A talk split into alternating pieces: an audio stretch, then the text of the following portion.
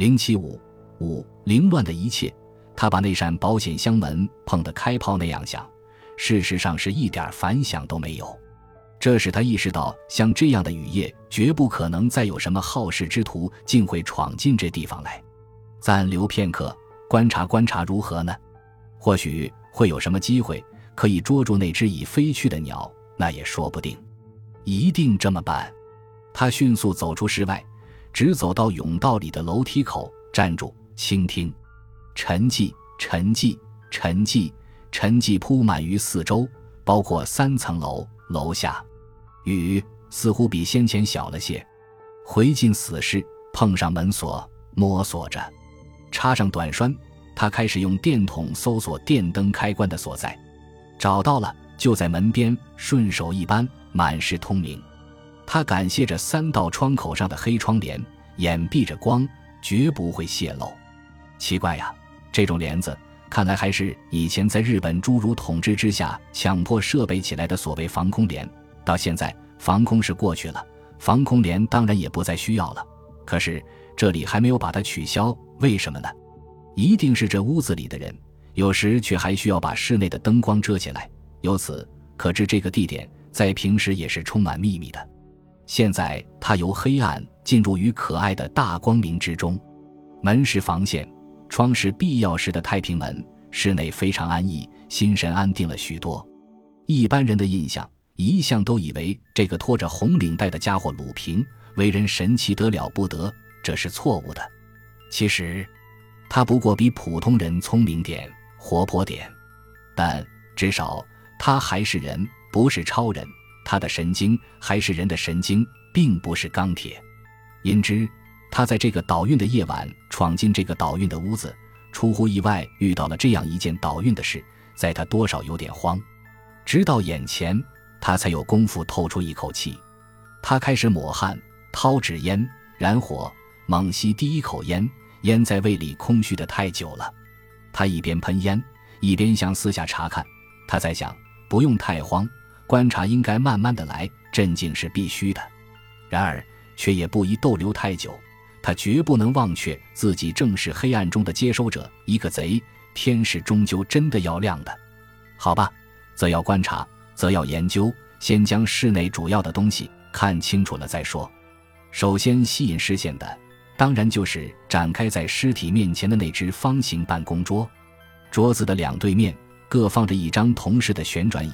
现在一张椅子里安坐着那具死尸，对面一张是空着的。桌子中心有两具连同墨水鱼的笔座背向而放。两个座位之前各有一方玻璃板。看情形。平时这张办公桌上，除了主人之外，另有一个什么人在这里歇坐或者办点什么工？当然，独个人是用不着安置两副文具的。不错，他记起来了，他曾听说主人有一个诡秘的密友，出入常在一起。那人曾在日本侏儒手下当过荣誉走狗，是一枚受过暑气的蛋，大名叫做张怀林。可能这个办公桌上的另一座位。正是为这个荣誉人物而设备的。再看桌面上，有一种刺眼的凌乱，各种杂物，大半部像逃过一次难，不再安居于原位。两具笔座，在空座前的一具七横八竖，堆积着四支钢笔；在尸体这边的一具，只有墨水鱼，没有笔。那部电话台机像被移动过了位置，转盘向着不二不三的角度，并且电线已经割断了。割电线的器具。看来就是被抛掷在台机边的一柄剪信封的长锋剪刀，剪锋张开着。因这剪断的电话线，使他连带注意到下垂在桌子中央的一根电铃绳，绳端的气钮也已剪下。这被剪下的气钮，连同一小段绳，滚在桌子的一角，靠向空座的这一旁。鲁平在想：好极了，一道严格的交通封锁线，干得真干净。他把双手分插在裤袋里。衔着烟，躲到尸体一旁，俯下脸看看那块玻璃板下压着些什么。哟，五光十色，很耀眼，全部都是女人的相片，没有别的。那些相片，设色的、不设色的，从一寸起到四寸的位置，全有。全部共分四个横行，排列的相当整齐。从这一组收藏品内可以看到，死者生前对于女人具有一种相当精神的鉴别力。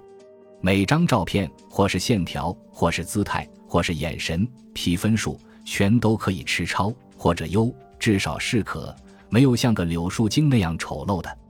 有些照片嵌有美丽的名字，如什么鸟、什么燕、以气什么灵灵、丽丽之类。内中有一张特别提上了些使人失眠的字句，写的是“亲爱的阿妙，我的小乳牛”，下面是你的针。嗯，多么那个！鲁平看得兴奋起来。他脱下了他的呢帽，随手抛在一边。他把他的面孔凑近到距离死尸的鼻子不到三寸远。他独自咕噜着，在这个乱得一团糟的世界上，除却女人之外，太没有东西可以留恋了。喂，亲爱的朋友，你说是不是？死尸没有气力发声，瞪眼表示默认。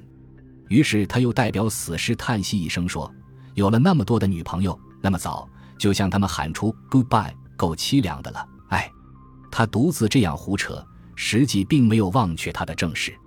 他目光灼灼，看出了这方玻璃板下也正有些什么毛病存在着。在第三行相片的一端，有几张相片相距太远，留出了太多的空隙。下角的一部分照片都有点歪扯，破坏了整个的匀称。是不是内中被拿走了一张了呢？看来可能的。那么。这照片是不是就在今晚被拿走的呢？是的，这也可能的。那么，是不是这位陈先生的被杀，却还牵涉女人问题呢？这虽说不定，但也可能的。总之，不管是不是，这一点应该记下来。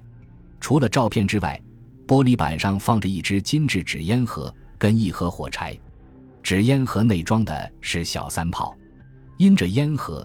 却使他连带注意到尸体所坐的椅子附近遗弃着两枚烟尾，拾起来看时，那是小三炮的烟尾，显然是死者自己所留。于此可以知道，死者在未遭枪杀之前，坐在这只转椅上，至少却有吸去两支烟或者更多的时间。此外，在玻璃板上另外遗留着一支燃罐并没有吸过的烟。所谓燃罐并没有吸过，这需要加以说明。原来那支烟的头上半边的纸卷已经被火熏黑，甚至已被烧残，另半边却还没有燃着。这只是些什么呢？可能的解释是，这位死者先生他在拿起这第三支烟来取火燃息时，他已预先知道他的一只脚已经踏上死亡的边线，因之手在发颤，才会把这纸烟烧成这个样子。还有一点，这支烧残的烟那是绞盘牌。跟两枚烟尾与盒内的烟不同，这是一个要点，很值得注意。于是他把这支烧残的烟连同两枚烟尾一同装入了那只金质烟盒。他向死尸点了一个头，算是道谢。然后他把烟盒免费没收，装进了衣袋。这是踏进屋子以后的第一件接收品。